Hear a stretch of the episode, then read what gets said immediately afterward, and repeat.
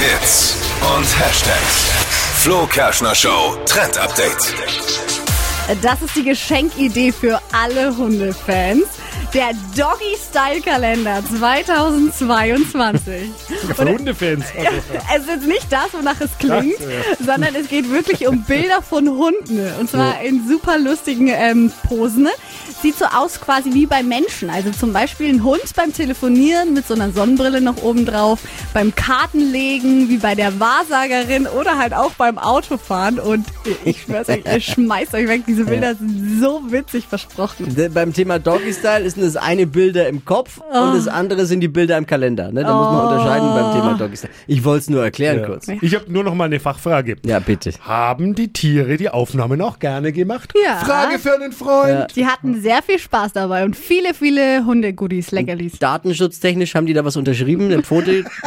Die Besitzer, die. Besitzer haben das gemacht.